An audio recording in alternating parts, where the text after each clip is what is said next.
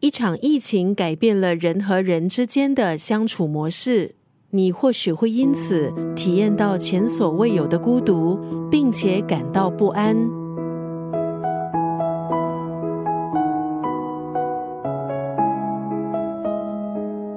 今天在九六三作家语录分享的文字出自这本书《刚刚好的孤独》，作者是连田石。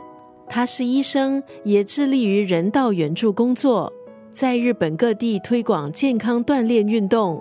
他以累积的行医还有生活经验，写下这本书，提倡培养独活的能力，也希望可以改变大家对独自生活的负面看法。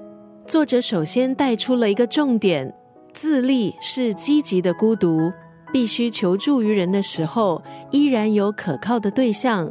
可是被孤立却是消极的孤独。人能够领会孤独，才更加明白怎么去珍惜别人，去爱别人。在书里，他也提出了他的孤独处方。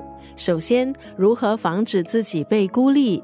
他写下的几个要点包括：不要把责任推到对方的身上，懂得肯定自己，也要肯定别人。再来就是心灵上的断舍离。不要过于在意周围的人对自己的评价，更加要重视自己的满足感。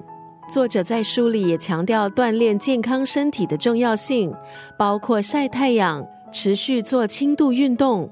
刚刚好的孤独，对作者来说是只属于自己，并且可以自由自在、随心所欲的时间。